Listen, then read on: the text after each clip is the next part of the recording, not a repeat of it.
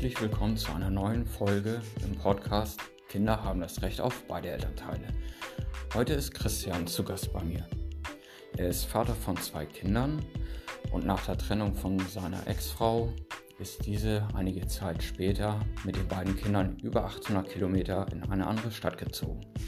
Wie er damit umgeht, ähm, das verrät er uns im folgenden Gespräch. Viel Spaß dabei.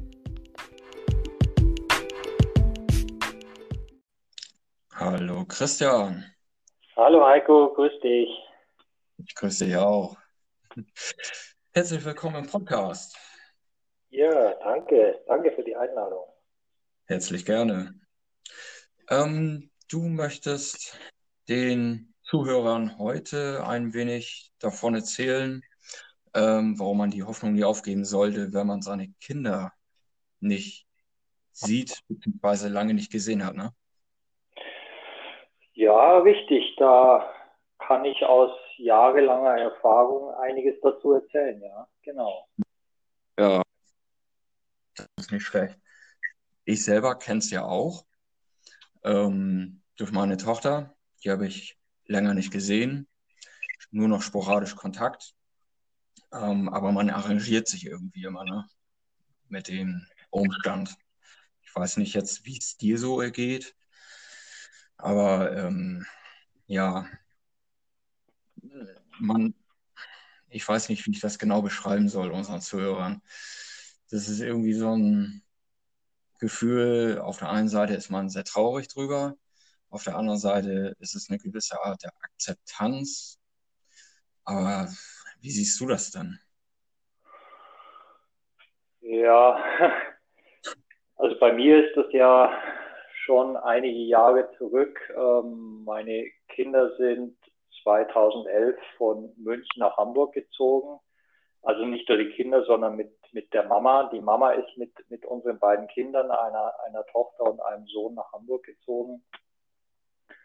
Und ähm, die ersten Tage, Wochen und Monate, die waren überschattet eigentlich durch eine tiefe Traurigkeit und auch Angst, ja. Angst, die, die, Kinder zu verlieren. Also einfach, ähm, ja, die, ich, ich weiß gar nicht, wie ich das sagen soll.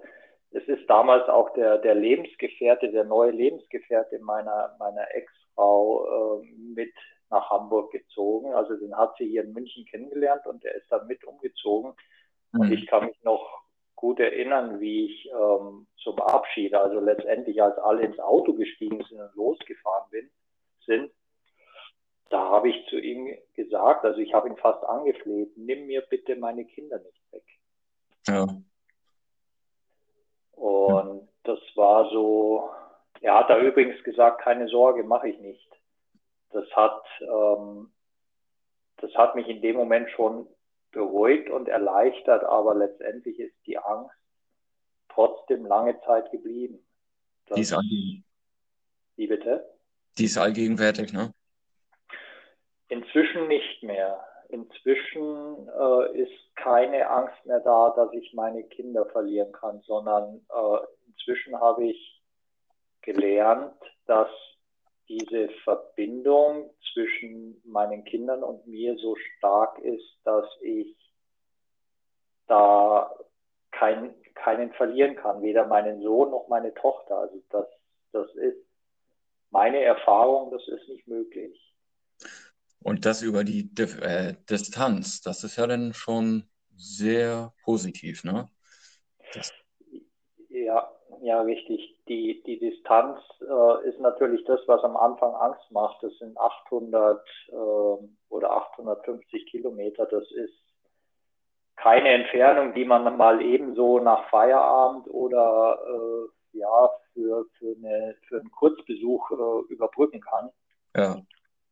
Und ähm, da ist schon am Anfang so dieses Gefühl gewesen, wenn ich meine Kinder jetzt nicht mehr regelmäßig und häufig sehen kann, dann, dann vergessen die mich einfach. Die vergessen einfach, dass sie, dass sie mich haben. Die vergessen, dass es einen Papa gibt. Die, die verlieren das Gefühl zu mir. Die, die verlieren irgendwie die Verbindung und ich wusste auch nicht, ob das andersrum nicht auch passiert. Also das war einfach eine Erfahrung, die habe ich bis dahin nicht gehabt. Ich habe meine Kinder regelmäßig gesehen, auch nach der Trennung von, von ihrer Mutter habe ich meine Kinder äh, mindestens alle zwei Wochen gesehen. Auch in den Ferien habe ich sie gesehen. Ich habe auch zwischendrin immer wieder vorbeigeschaut, wenn zum Beispiel irgendwie was mit der Schule war. Ich habe meine Kinder regelmäßig gesehen und da auf einmal kommt diese, diese Distanz zwischen uns. Das war nicht vorstellbar. Da, das war einfach nur bedrohlich.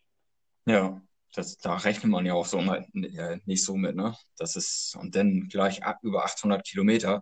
Das ist ja nicht mal eben ein Umzug in die nächste Stadt, in die nächste Nebenstadt, wie du schon gesagt hast, da, ähm, mal eben so, was weiß ich, nach Feierabend mal eben hinfahren, sondern da musst du ja auch übers Jahr irgendwie planen, dass du deine Kinder dann irgendwie siehst, ne? Ja, da ist viel Planungsarbeit dabei. Aber weil du gerade gesagt hast, äh, man rechnet nicht damit. Also meine Ex-Frau, die hat das schon ungefähr zwei Jahre vorher mal erwähnt, dass sie gerne nach Hamburg ziehen möchte. Mhm. Aber ich habe das ehrlich gesagt nicht so richtig ernst genommen, weil ähm, zum einen hat sie keine Verbindungen nach Hamburg gehabt. Also das war einfach eine andere Stadt, aber da war keine Familie oder sonst was. Mhm. Sie hatte keine Wohnung dort, äh, sie hatte keinen Arbeitsplatz. Äh, ich dachte, äh, naja, das ist, das ist eine Idee, aber letztendlich wird daraus nichts werden. Und so hat es auch lange Zeit ausgesehen. Und ich muss auch ehrlich sagen, ich habe das dann irgendwann auch verdrängt und irgendwann vielleicht sogar ganz vergessen, dass diese Aussage mal gefallen ist. Hm. Ähm, die Kinder haben, haben hin und wieder mal, wenn wir zusammen waren, ähm, haben sie mal vielleicht eine Frage gestellt in der Beziehung oder mal eine Andeutung gemacht. Und ich habe mich eigentlich immer so geäußert, dass ich gesagt habe, macht euch keine Sorgen, das äh, wird so schnell nicht passieren. Und ähm, ich habe auch immer gesagt, ihr, ihr könnt auch hier bleiben, ihr könnt auch bei mir bleiben. Also das war, das war lange Zeit eigentlich kein, kein Thema, das ich wirklich ernst genommen habe. Bis, bis zu dem Tag, wo sie mich abends anrief und sagte, das war, glaube ich, irgendwann in einem April 2011, sagte sie, ja, ich bin hallo, äh, wir ziehen im August nach Hamburg. Ja, super. Da hat es mir schlagartig, hat's mir da den Boden unter den Füßen weggezogen. Ich habe sie zuerst gefragt, verarschst du mich jetzt? Mhm. Also ich, ich konnte es gar nicht glauben. Ich habe sie gefragt, hast du einen Job, hast du eine Wohnung? Ja, ja, das habe ich alles organisiert und sie war in der Zwischenzeit, war sie einfach öfter mal mit den Kindern oben und hat sich da um alles gekümmert und hat den Kindern auch schon mal was von der Stadt gezeigt und hat mhm. ihnen auch die Vorteile so bisschen schmackhaft gemacht und mhm. ich habe dann auch gefragt, ja und die Kinder, wollen die mit oder wollen die bei mir bleiben? Wie sieht's damit aus? nee, nee, die gehen mit und die freuen sich schon und ja, da stand ich da und äh, äh, ich wusste erstmal gar nicht, was ich denken soll. Ich glaube, ich habe mich damals einfach nur aufs Bett gelegt und habe die Decke angestarrt, weil ich irgendwie in dem Moment völlig den Halt verloren habe. Das, das war, ich kann es nicht beschreiben. Also ich war einfach nur, ich lag auf dem Bett und habe die Decke angestarrt und ich weiß nicht, wie lange das gedauert hat. Ja, einfach überfordert in dem Moment, ne? Da Ach, zieht dir absolut, absolut, ja. Da zieht dir so eine Aussage einfach den Boden direkt unter den Füßen weg, ne? Genau, so richtig. Und ich habe mich dann natürlich auch, äh, ich habe mich mit meiner äh, damaligen Freundin äh, und jetzigen Frau drüber unterhalten und äh, habe das erzählt und habe mich auch mit Freunden unterhalten, dass dass das bevorsteht und habe auch äh, mir Gedanken gemacht, ja, was machst du denn jetzt? Äh, Thema Aufenthaltsbestimmungsrecht, das darf sie doch gar nicht und ja, da muss ich jetzt zum Anwalt gehen. Also da sind so viele äh, Gedanken in der Beziehung gekommen, dass ich gesagt habe, das muss ich verhindern. Mhm. Und ähm, ich habe dann aber auch angefangen zu überlegen, okay, äh, verhindern, äh, was hast du denn für Optionen? Also mir ist Folgendes eingefallen. Mir ist eingefallen, äh, beide Kinder bleiben bei mir beide Kinder gehen mit der Mama oder mhm. ein Kind bei mir und ein Kind bei der Mama. Und irgendwie war das in meinen Augen alles Mist. äh, die Kinder von der Mutter zu trennen oder vom Vater zu trennen oder die Geschwister voneinander zu trennen. Was davon ist eine gute Lösung? Es gab keine gute Lösung. Richtig. Und ja, ich habe in dem Moment ehrlich gesagt gar nicht gewusst, wofür soll ich denn kämpfen? Also wofür könnte ich kämpfen, dass es für die Kinder und für mich eine gute Lösung ist? Und hm. Fakt war ja, die Kinder hatten mir das inzwischen bestätigt, sie wollen beide mit. Sie haben beide gesagt, ja, wir freuen uns, wir gehen mit der Mama mit. Da habe ich gesagt, okay, es ist zwar für mich ähm, dieses Wort mit SCH am Anfang, aber hm. ähm, ich habe dann gesagt, ähm, ich werde es akzeptieren, auch wenn es mir weh tut, auch wenn es mir Angst macht. Ich werde es einfach akzeptieren und schauen, dass ich irgendwie damit zurechtkomme. Da hast du hm? Entschuldige. Alles gut. Da hast du dann letztendlich dein Ego ähm, hinten angestellt und gesagt, okay, ähm, meine Kinder möchten das, also stehen meine Bedürfnisse oder Wünsche hinten an, nur damit eben halt meine Kinder ähm, ihren Wunsch bekommen, beziehungsweise das gemacht wird, was sie möchten. Ne? Ja, ja, du hast es, du hast es sehr treffend formuliert. Also dieses Thema mit dem Ego, das ist mir natürlich nicht klar gewesen. Also ich habe ich hab einfach nur versucht, das ist so meine Art, ich habe einfach nur versucht, diese einzelnen Optionen, was, was ist denn überhaupt denkbar und was macht überhaupt wirklich Sinn. Also ähm, da ich habe ich hab einfach gemerkt, es, es gibt da nichts, wofür sich zu kämpfen lohnt, dass am Schluss wirklich nur noch Gewinner dastehen. Es wird immer irgendeinen Verlierer geben und, und zwar eins von meinen Kindern oder sogar beide. Also ja die, diese Vorstellung, okay, ich schaffe es über einen Anwalt, übers Gericht. Nehmen wir mal an, ich hätte es geschafft, die Kinder bei mir zu behalten und die Mama geht nach Hamburg. Äh, wie schrecklich ist es für die Kinder? Umgekehrt die Situation, äh, ich trenne die, ich trenne die Geschwister, die Schwester geht mit der Mama, der Bruder bleibt beim Papa. Das ist alles Mist. Also da, ich habe da das Thema Ego ist erst, also mir ist es erst später ich glaube, es hat jemand auch so ähnlich formuliert, wie du es jetzt formuliert hast, dass da letztendlich das Ego äh, ganz kräftig mitmischt und zum Glück ist es mir gelungen, äh, dieses Ego nicht zu kräftig werden zu lassen, weil sonst hätte ich da wahrscheinlich schwere Geschütze aufgefahren. Äh, was dabei rausgekommen ist, wäre, ist jetzt mal egal, aber ich hätte auf jeden Fall einen Kampf angefangen, der ja. am Schluss mit Sicherheit irgendwelche Verlierer gehabt hätte. Das ist immer so. Das ist. Ja, ja. Aber du bist letztendlich praktisch über deinen Schatten gesprungen, über dein Ego gesprungen und hast gesagt, okay, dann steck ich zurück. Und das ist ja wirklich oftmals der Fall bei ähm, Trennungseltern, die wirklich im Streit auseinandergehen und wo es wirklich übers Kind ausgetragen wird, dass jeder wirklich nur an sich denkt ne? und gar nicht mehr ans Kind.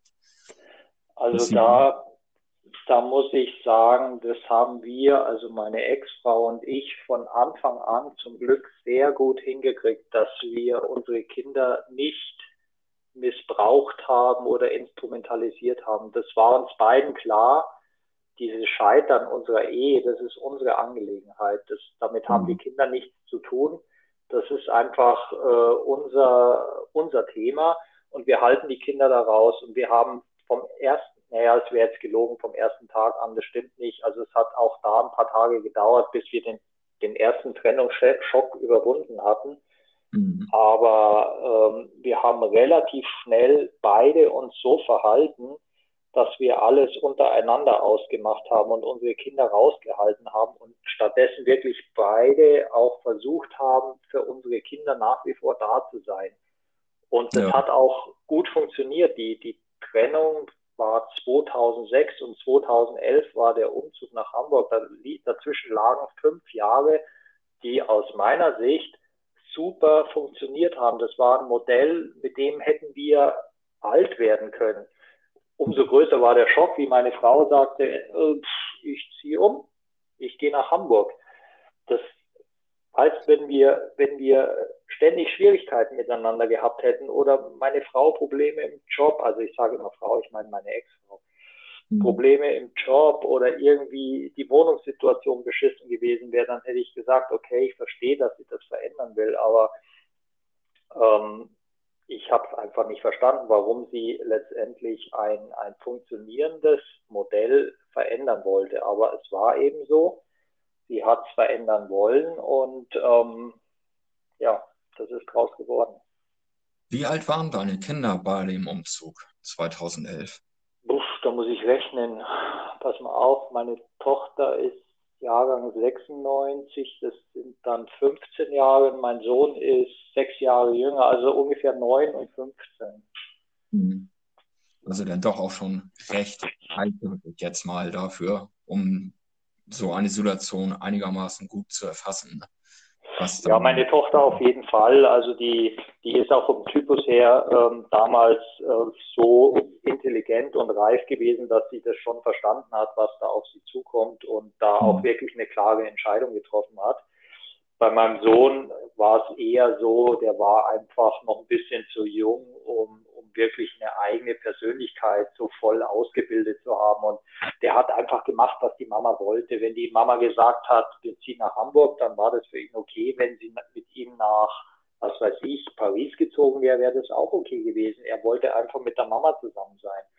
Mhm. Also bei ihm, bei ihm glaube ich nicht, dass er sich da wirklich äh, damit auseinandergesetzt hat. Das war halt so und er hat es hingenommen. Und mhm. ähm, meine Tochter, die war schon inzwischen ähm, in der Lage, darüber nachzudenken und wirklich für sich zu entscheiden, will ich das oder will ich das nicht. Und wir haben ja auch in der Vergangenheit äh, sie war übrigens letzte Woche auf Besuch hier bei mir und äh, wir ja. haben dann auch nochmal drüber gesprochen und sie hat mir gesagt, dass sie äh, für sich ähm, auf jeden Fall auch genau gewusst hat, warum sie mit nach Hamburg gehen will. Mhm. Also es war eine freie Entscheidung und, und ich muss sagen, so im Nachhinein umso besser, dass ich es damals akzeptiert habe, auch wenn es verdammt schmerzhaft war und beängstigend und bedrohlich. Ja. Ja. Vielleicht hört sie ja sogar nachher den Podcast. Das kann mhm. gut sein, dass sie den ähm, hören wird, ja.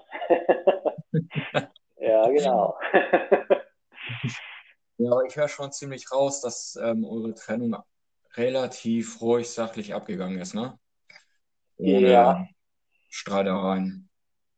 Ja, das, das war, das, da hast du recht, ja. Also gestritten, gestritten haben wir schon. Also, also als sie mir das gesagt hat, da gab es, glaube ich, auch mal einen Streit, ein Streitgespräch, aber ähm, letztendlich ist deutlich geworden, sie wird ihre Meinung nicht ändern, sie wird ihren Plan nicht ändern. Es ist einfach so, sie geht nach Hamburg und sie nimmt die Kinder mit. Und ich habe dann eben für mich entschieden, ähm, dass so zu akzeptieren und einfach das Beste draus zu machen, aber mhm. eben auch zu sagen, ich ziehe mich aber nicht zurück, ich werde nicht hier in München dann letztendlich mich, mich in die Schmollecke zurückziehen und sagen, äh, ihr könnt mich mal gern haben, sondern ich werde so gut ich es kann, so gut es mir möglich ist, meine Rolle als Papa einfach versuchen auszufüllen. Und ähm, da verändern sich natürlich viele Sachen. Also diese, diese Papa-Rolle, die, die ist eine andere, wenn 800 Kilometer dazwischen sind, aber sie ist trotzdem noch da. Ja. Das, hat, das hat sich nicht geändert. Seht ihr euch dann regelmäßig in den Ferien irgendwie oder? Nein, regelmäßig ist da überhaupt nichts. Äh, das ähm, war am Anfang, war das der Versuch, da regelmäßige Besuche auf die Beine zu stellen. Aber es ist ja natürlich so, dass Kinder, wenn sie älter werden, eigene Interessen entwickeln. Sie haben dann irgendwann einen eigenen Freundeskreis. Sie haben vielleicht einen Freund oder eine Freundin, sind schrecklich verliebt. Und wenn dann, wenn es dann heißt, du musst in den Ferien aber zum Papa, ähm, das ist nicht gut. Also man kann, man kann bis zum gewissen Alter mehr oder weniger äh, sowas für die Kinder regeln, aber irgendwann kommt der Zeitpunkt, wo die Kinder sagen, ich hätte es aber gern so und so und vor allen Dingen habe ich keinen Bock auf Papa, weil ich will mit Freunden was weiß ich machen. Und mhm. damit muss man dann auch klarkommen, wenn, wenn man sich eigentlich freut, äh, in den Ferien vielleicht seine Kinder bei sich zu haben. Und die Kinder sagen aber ganz ehrlich und völlig berechtigt, ich habe keine Lust zu kommen. So. Das ist, hab, das ist eine harte Nuss, ja. Meiner Tochter auch überlassen. Normalerweise waren die letzten drei Sommerferienwochen ja. bei mir. Ja. So. Und kurz vorher sagte sie dann auch, nö, hab keinen Bock. So, da stehst du nicht da. Gerechnet habe ich damit. So, aber es ist dann eben halt ihre Entscheidung. Was soll ich mich jetzt irgendwie darüber aufregen oder mich ärgern? Ne? Sie wird jetzt auch 15. Okay. Und es ist eben halt genau das Alter, wo man genau. nachher sagt, äh, und wir waren ja selber mal jung. Das kann ja keiner abhalten. Ne? das ist eine absolut gesunde Entwicklung und das muss auch sein, das soll auch mhm. sein. Das ist, ähm, sagen wir mal, wenn man auf die Kinder schaut, ist das genau der richtige Weg. Aber wenn, wenn ich dann auf mich schaue als Papa, der seine Kinder mal wieder nicht sieht, der wieder Wochen und Monate warten muss, dann tut es weh. Also das ist wirklich äh, so, dass ich, ähm, wie soll ich sagen, mit dieser Enttäuschung, auch wenn ich es verstehe, mein, mein Gehirn versteht das, aber ja. mein Herz, mein Herz äh, tut mhm. weh. Weil ich sehe, ich habe dann die Stimme meiner Kinder im Ohr, ich, ich habe ihr Bild vor meinem geistigen Auge und habe mhm. einfach Sehnsucht. Ich möchte sie sehen, ich möchte was mit ihnen unternehmen. Das ist auch eine völlig andere Verbindung, wenn wir zusammen sind. Ähm, mhm. Und äh, wenn das nicht funktioniert, dann oder wenn es nicht klappt, weil eben meine Kinder andere Wünsche haben, dann ist es auch ähm, am Anfang gar nicht so leicht gewesen, das nicht persönlich zu nehmen. Also das nicht auf sich selber zu beziehen, sondern wirklich zu erkennen, äh, die Kinder sind da in der Beziehung ganz ehrlich, die stehen zu sich und zu ihren Bedürfnissen und äußern die einfach, ohne zu werten, ohne, ohne irgendjemanden zu bevorzugen, sondern einfach zu sagen, ähm, ich will das und das andere will ich nicht. Ja gut, dann sind sie aber bei euch ähm, in einer gesunden Umgebung damals auch gewachsen. Ne? In einer toxischen Umgebung ist es natürlich so, dass dann eher gesagt wird, ja, das, was der eine, dass das eine Elternteil ganz gerne hätte. Aber so wie es bei dir ist, ähm, wenn Kinder klein sind, gib ihnen Wurzeln, wenn Kinder groß sind, gib ihnen Flügel. Ne? Und mit dieser Einstellung gehst du da ja ran. Dass du sagst, ja, mit 15, 16 haben sie ihren eigenen Kopf und ist auch gut so. Ja, das ja. Ist, ein, schöner Spruch. Ich musste gerade lachen, wie du das gesagt hast. Also es ist, ist tatsächlich so, die Kunst die Kunst ist es, ihnen diese Flügel zu geben, auch ja. wenn es bedeutet, äh, dass man selber ja mit einer gewissen Traurigkeit und, und vielleicht auch Einsamkeit zurückbleibt. Aber ähm, alles andere wäre nicht richtig. Und Zwänge aufzubauen ist der absolut falsche Weg. Richtig. Da fällt mir jetzt gerade noch so spontan was ein, wo du sagst, mit dieser Traurigkeit zurückzubleiben. Ja. Kannst du nicht viel mehr stolz darauf sein, dass sie ihren eigenen Kopf entwickeln? Ich bin stolz auf meine beiden Kinder, ja. Das, ähm, sie entwickeln, sie entwickeln eine ganz tolle Persönlichkeit, alle beide. Und ähm, ja, sie sind, sie stehen gut im Leben, wie man so schön sagt, trotz, mhm. trotz dieser ganzen äh, Thematik, die sie erleben musste. Also ich meine, die Familie, die wir jetzt sind, wenn man von Familie sprechen will, das ist nicht die Familie aus dem, aus dem Musterheft, sondern ja. das das ist irgendein Modell, mit dem meine Kinder ja auch erstmal irgendwie zurechtkommen mussten. Und ich finde, sie haben das toll gemacht. Also sie sind, soweit ich das sagen kann, sind sie beide gesund und zwar nicht nur äh, körperlich, sondern auch in der Seele. Und da muss ich sagen, ähm, ja, da bin ich glücklich drüber. Ist wirklich so, ja. Sehr schön. Das ist, ähm, das ist das Wichtigste, ne?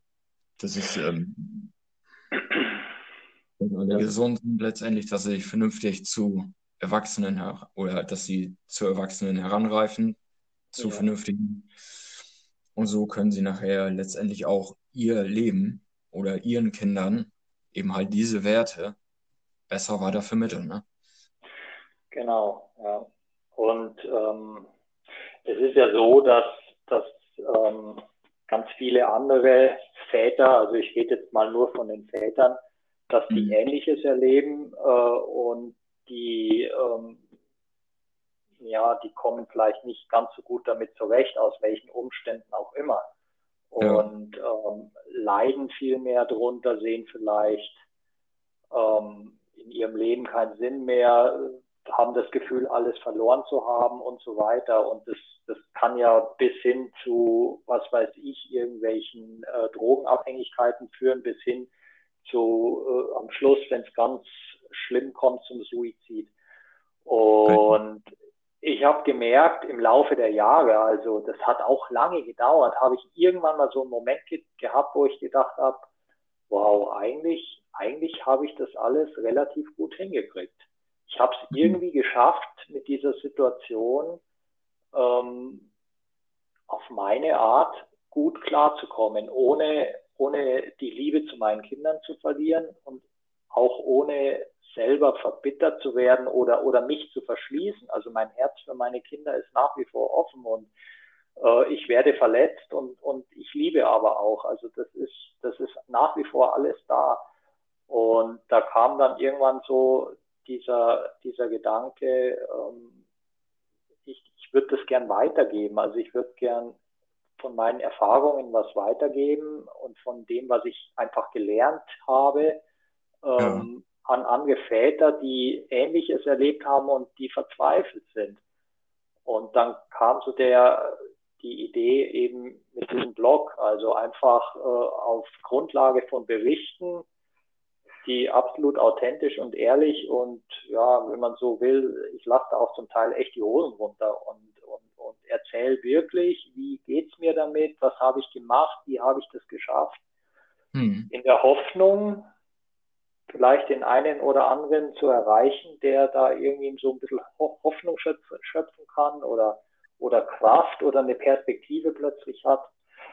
Das war so, ja, das war der Antrieb dafür eigentlich. Ja, das ist, das ist eine gute Sache, die du da machst. Und wenn du möchtest, können wir auch ähm, in der Podcast-Beschreibung ganz gerne den Link dazu reinsetzen. Ja, das macht, das, das können wir gerne machen. Ich wollte nur sagen, das ist äh, letztendlich ja auch deine Triebfeder. Du, du machst das hier ja auch nicht, weil ja nach Feierabend langweilig ist. Du hast ja auch den Wunsch, äh, andere Menschen zu erreichen und ihnen irgendwie was zu geben mit, mit dem, was du äh, mit deiner Tochter, mit deiner Familie äh, erlebt hast und durchgemacht hast und letztendlich jetzt auch sagen kannst, okay, es ist zwar verdammt schwierig gewesen phasenweise, aber ich habe es gepackt. Das ist richtig. Ne? Über den Punkt bin ich letztendlich schon rüber, dass ich sage, ähm, ich ärgere mich, ich habe Wut. Ne? Ich, äh, ich verstehe auch nicht, muss ich ganz offen und ehrlich sagen, überall in meinem Bekanntenkreis, die haben es nicht verstanden, als ich sagte, ich kann nicht hassen. Da sind Sachen vorgefallen, die möchte ich gar nicht weiter ausführen. Ja. Aber das ging schon wirklich an Entfremdung heran. Aber ähm, und ich habe letztendlich immer gesagt, ich kann meine Ex-Frau nicht hassen. Ja. Und das hat nie einer verstanden. Herzlichen Glückwunsch. Ich, ich hasse auch, ich hasse sie auch nicht. Das, ähm, es ist Wut da, es ist Verständnislosigkeit da, es ist Traurigkeit da, aber es ist kein Hass da. Und es ist, es ist ja. ähm, durchaus noch äh, Zuneigung da. Also es ist irgendwie alles da, aber kein Hass. Hass ist ist nie da gewesen. Also nie. Das vergiftet auch. Wie bitte? Das vergiftet auch. Und deswegen ja. sind wir vielleicht auch so ein bisschen neutraler bei der Sache oder ein bisschen gefasster, ja. weil wir eben halt das Gefühl Hass nicht ranlassen. Ne? Ich bedauere sie höchstens.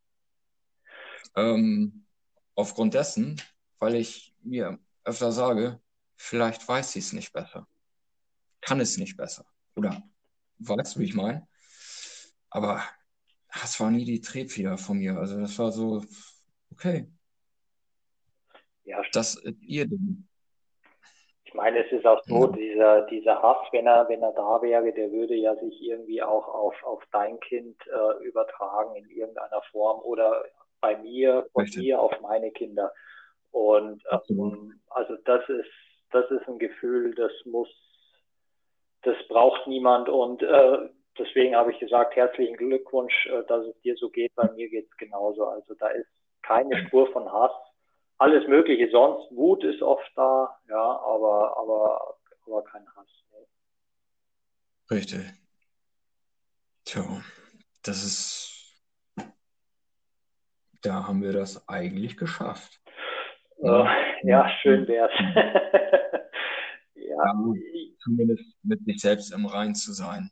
Bei deiner Situation ist es natürlich nicht ganz so toll. Ne? Die Differenz, äh, die Differenz sage ich schon, die Distanz von über 800 Kilometern. Aber seht ihr euch denn irgendwie Skype, WhatsApp oder irgendwie sowas? Also, Wenigstens da auch? Also wir haben, wir haben schon regelmäßig Kontakt über verschiedene Medien, aber ähm, es ist keine Regelmäßigkeit in dem Sinne, dass, dass es da einen Terminplan gibt oder so. Das ist einfach, also am Anfang habe ich das versucht, weil ich, wie gesagt, Angst hatte, sie zu verlieren. Ich glaube, am Anfang habe ich gesagt, jeden Dienstag und jeden Freitag wird telefoniert und das hat, glaube ich, einen Monat gedauert. Da hat sich das in Luft aufgelöst, weil man letztendlich gemerkt hat, äh, das lässt sich gar nicht einhalten, während von weder von meinen Kindern her noch von mir her. Das funktioniert einfach nicht. Und inzwischen mhm. ist es so, wenn wir Lust haben, Kontakt aufzunehmen, dann nehmen wir Kontakt auf. Der Kontakt kann von meinen Kindern herkommen, der kann von mir kommen. Ähm, das ist eine ganz zwanglose äh, Kommunikation und das kann sein, dass meine Tochter mir eine WhatsApp schickt oder sie ruft mich an oder mein Sohn meldet sich. Äh, aber so wie sie Lust haben und so mache ich es auch. Und es kann auch mal wochenlang sein, dass keiner Lust hat. Also es hat auch schon mal drei, vier Wochen gar keinen Kontakt gegeben. Aber das ist in okay. Ordnung. Das, da, damit ist nichts verbunden. Damit, das ist einfach nur, momentan habe ich keinen Bock. Aber mehr ist es nicht. Und, und wenn man das weiß, dass da nicht mehr dahinter steckt, dann ist es, dann kann man damit auch ganz gut leben. Und wenn ich, wenn ich das Gefühl habe, ich würde gerne die Stimme meiner Kinder hören, dann kommt nicht der Gedanke, naja, die könnten sich ja mal melden, sondern dann greife ich zum Telefon und rufe sie an. So einfach ist es. Ja. Und entweder gehen sie dann sofort ran oder rufen dann zurück, wenn sie nicht können. Ne? Ja, klar. Also das kann natürlich sein, dass gerade niemand da ist. Aber sagen wir mal, das ist der Impuls. Ich merke, dass ich Lust habe, Kontakt zu haben. Also greife ich zum Telefon oder schreibe eine Nachricht oder wie auch immer. Und meine Kinder machen es genauso. Und das ist, sagen wir mal, das, wo ich weiß, das ist ehrlich. Da ruft jetzt nicht mein Sohn an, weil die Mama dahinter steht und sagt, ruf mal den Papa an, sondern der ruft hm. an, weil er Bock hat, mit dem Papa zu reden. Und dann äh, reden wir miteinander, solange wie das Gespräch dauert, solange dauert es und dann ist es wieder gut. Und das ist für beide Seiten gut. Das ist das Schöne. Tja, das ist un, ja, unkompliziert, unbefangen. Ja. Ne? Ja. Besser als so eine Terminabsprache vom Gericht am besten noch oder irgendwie sowas. Um Gottes Willen. Ja, ja, ja. Sowas hatte ich am Anfang ja auch mal jeden Dienstag 17 Uhr und das hat zwei Monate gehalten. Aha. Deswegen konnte ich mich auch ganz gut in deine Situation reinversetzen, wo du sagtest, ja, Dienstags, Donnerstags hat einen Monat gehalten. wenn, wenn überhaupt. ja. Richtig. Ja. Von daher. Zuerst habe ich es immer noch ein bisschen persönlich genommen. Warum ruft sie nicht an? Ja. Aber mittlerweile, ja, ist halt Pubertät. Man lernt dazu, das ist einfach so. Und ähm, deswegen habe ich auch irgendwann so dieses, diesen Wunsch gehabt, das einfach weiterzugeben, weil wenn jetzt gerade ein anderer so in, in diesem Loch drin hängt, dass es, dass er das Gefühl hat, Mensch, ich habe keinen Kontakt mehr und die melden sich nicht mehr und, und äh, ja, da kommt dann alles Mögliche zusammen und das, das wird ein gordischer Knoten, wo man gar nicht mehr weiß, wo man anfangen soll. Ähm, ja. Einfach diese, diese Botschaft einfach mal zu kommunizieren von, von jemandem, der es letztendlich selber durchmacht, zu sagen, dann ruf doch an. Ja. ja das ist das Beste, was es gibt. Ja. ja. So, diese, einfach das mal zu kommunizieren. Bei Blogs oder sowas gibt es ja viele. Ja. So, aber ja. die Zuhörer, die jetzt zuhören, die den, die Podcast-Folge dann hören, ähm, die hören zu und können eben halt vielleicht auch Inspiration mit rausnehmen, was ich sehr hoffe. Ja, ich auch. Ähm, auch selbst, ne? Durch deine Erfahrungen eben halt, die du selbst gemacht hast. Ne?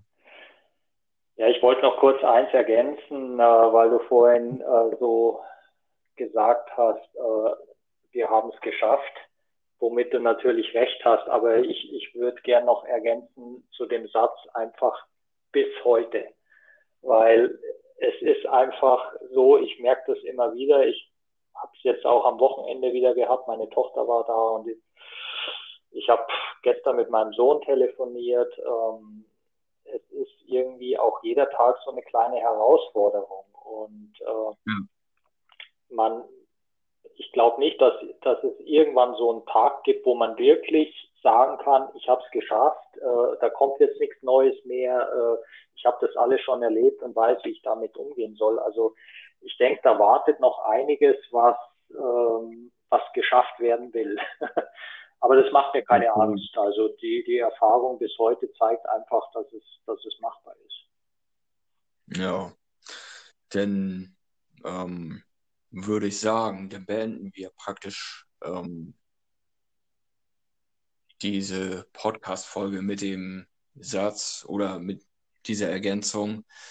Wir haben es geschafft, dass wir uns emotional nicht mehr davon mitreißen lassen, von dieser Situation.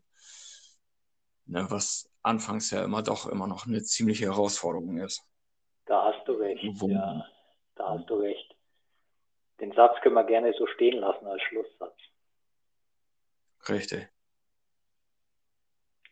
Gut, dann danke ich dir für die Einblicke in dein, ja, in deine Zeit mit den Kindern, beziehungsweise nach der Trennung und eben halt dem Umzug deiner Ex-Frau mit den Kindern. Ja. Und wünsche dir für die Zukunft und deinen Kindern alles Gute. Danke. Und bitte? Entschuldige, ich dachte, du wärst fertig. Ach so, nee, äh, nee, wünsche ich dir, dir und deinen Kindern alles Gute für eure Zukunft, wie auch immer die aussehen mag. Das wird ja sich hinterher dann bestimmt noch irgendwann zeigen. Vielleicht zieht ihr sogar eine von den beiden wieder zurück oder weiß man ja nicht. Oder du hinterher. Da ist alles ja. möglich. Eben. Alles nichts oder. ich danke dir für das tolle Gespräch und äh, dir auch für, für dich, deine Lebensgefährtin und deine Tochter alles Gute und letztendlich das Gleiche, was du mir gewünscht hast, weil unsere Situationen sind ja relativ ähnlich. Bis auf die Entfernung vielleicht, aber ansonsten äh, denke ich, können wir uns ganz gut die Hand geben. Das auf jeden Fall. Okay. Danke dir, Heiko. Ich habe zu danken. Bis dann. Jo, tschüss. Danke. Tschüss.